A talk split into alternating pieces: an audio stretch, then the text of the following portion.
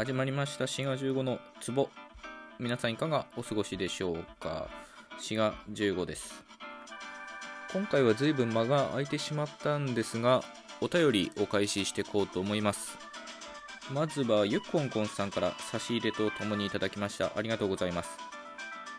ツイートの件取り上げてくださりありがとうございます。これは敬語一方向仮説っていうトークを取った時のものですね、えーさせていただくっていうのが丁寧語だっていうね、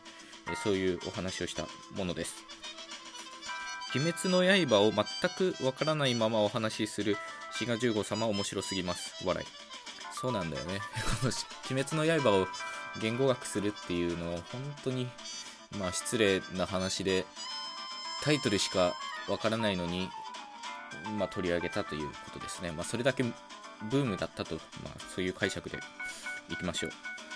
えー続きますね、えー私も読んだことがなく、主人公の妹が鬼になっちゃうということしか知識がありませんって、まあ、僕も同じぐらいの知識ですね、これね。えーこれからも配信楽しみにしていますね、ということで、えーゆっこんこんさんどうもありがとうございます。そうね、まあ、鬼滅の刃、まあまあタイミングが合えばいつか、えー読むなり見たりしてみようと思います。はい、というわけでゆっこんこんさんどうもありがとうございます。えー続きましてのお便りは、えーお化けの寝言さんからこちらも差し入れと一緒にいただきました。えーこんにちは。先日はまさかの感想メッセージを読み上げていただきびっくりしました。紹介されてたシャープ55も早速聞かせていただきました。あこのさせていただくは伝統的な用法ですね。まあ、それは置いといて。自分は人間の知恵の発達も分けることで分かる、つまり相対的なものだと思っていて、孫悟空の如意棒じゃないですが、何もないとこから突然点が現れ、その点の認識と同時に空間が認識され、その点が伸びる如意棒で線になり、えーその距離を認識したと同時に時間が認識され、その如意棒を振り回すことで時空の世界が広がるというのが赤子の認識の発端かなと思っています。それはまさしく切り分ける作業かなと、その中に言語もあるのかなと思わせていただきました。そういう意味では言語ってデジタルな感じがしますね。1と2の間には本当は無限のグラデーションがあるはずなのに、デジタルはそれを無視して成り立っているわけですが、言葉も人間の感情や感覚の無限のグラデーションをデジタルに切って表現するための道具という感じがしました。ということで、えーお化けの寝言さん、どうもありがとうございます。まあ、これはそうだと思いますね。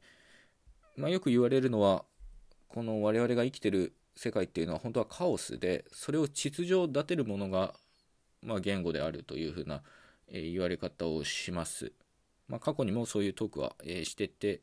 例えばシャープ55とかでね、まあ、やってるんですが、そんなお化けの寝言さんに、まあ、おすすめの本もございますので、まあ、こちらぜひ読んでいただきたいですね。えー、ちくま学芸文庫から出てる言葉とは何かっていう丸山慶三郎先生の書いてらっしゃる本で、Amazon かなんかのリンク先を貼っとこうと思うので、まあ、ぜひね、お化けの寝言さんは読んでみるといいんじゃないかなと思いますね。まあ、文庫だし読みやすいし、文章も平易ですから、まあ、僕も何度も読み返してます。そういうわけで、お化けの寝言さんどうもありがとうございました。ほいで、今日は何の話をしようかなと思ったんですが、久しぶりに人工言語、まあ、僕が作ってる人工言語の話をしようかなと思います。最近ね、いろいろ改変したんで、それに合わせて文法書も変えなきゃいけないんですけど、ちょっと部分的にしか書き換えられてないんですよね。まあ、一応その文法書の、まあ、リンクも貼っとくので、本当に興味のある方は見ていただけたらと思います。で、僕の人工言語の特徴は、まあ、いくつかあるんですけど、まあ、自動詞と他動詞の区別がはっきりしてるとか、日本語の和とがの区別みたいなものをかなりシステマチックにやってるとかねあるんですけどそういったものの中の一つに脳角型の言語だっていうのがあるんですね脳角言語これはなかなか馴染みがないタイプの言語で日本語をはじめとして英語中国語韓国朝鮮語などなど、まあ、何語でもいいですけど我々が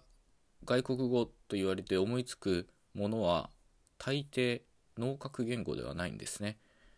とりあえず日本語を例に考えてみると体格言語と言われるものです。まあ、この脳核言語と体格言語の違いを考えるためにはね主語と目的語っていうのをちょっと詳しく見ていかなきゃいけないんですよね。でここで大事になるのは主語っていうものに2つあるってことなんですね。一つは自動詞の主語、まあ、私が走る石が落ちる、まあ、こういったものは自動詞でこの場合は私とか石っていうのが主語ですね。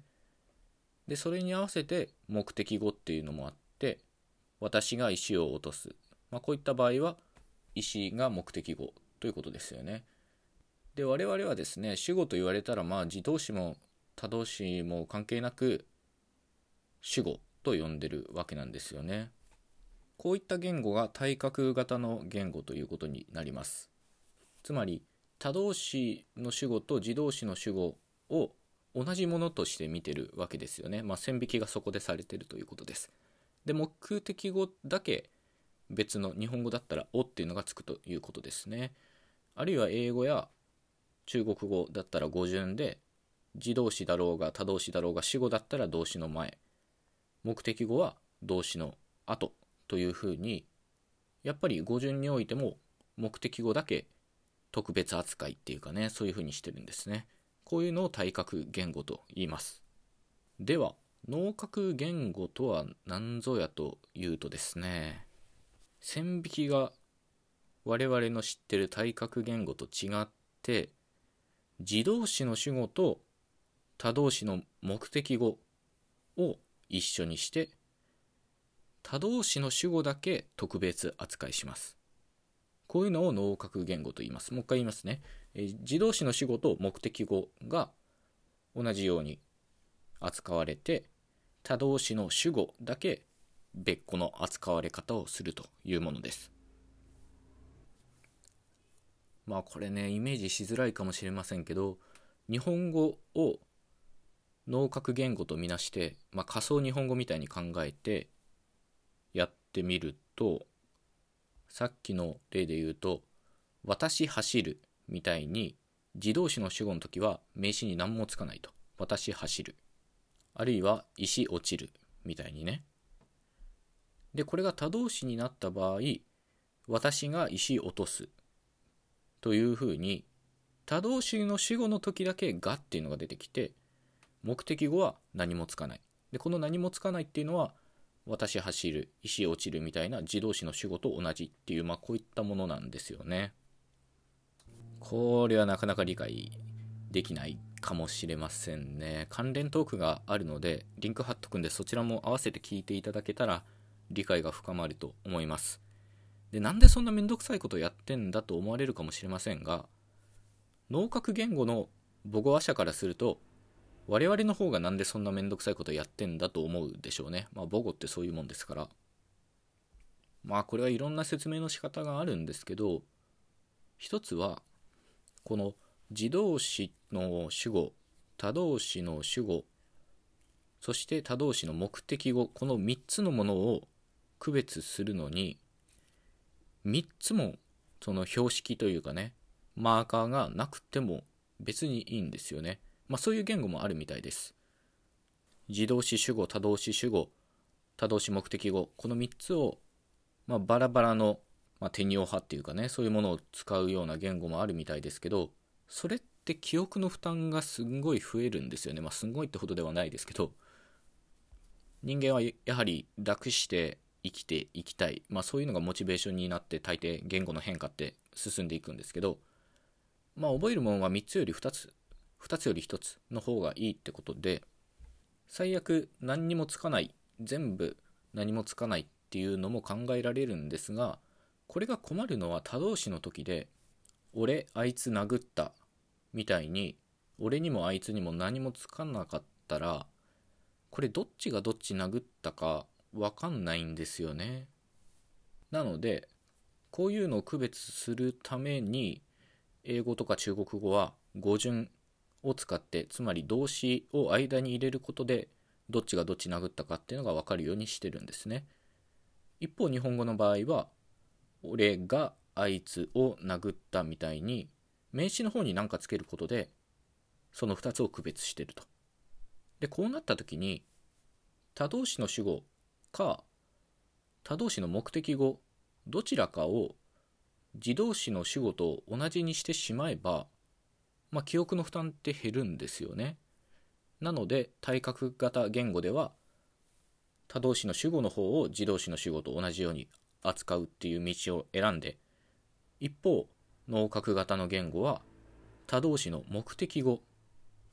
を自動詞の主語と同じように扱う道を選んだと、まあ、一応こういう説明があるにはあります。あどういった言語かっていうのを言ってませんでしたね、え、これはバスク語っていう言語が一応ね代表的な脳角言語となっております。というわけで今日はここまでということでまた次回お会いしましょう。ごきげんよう。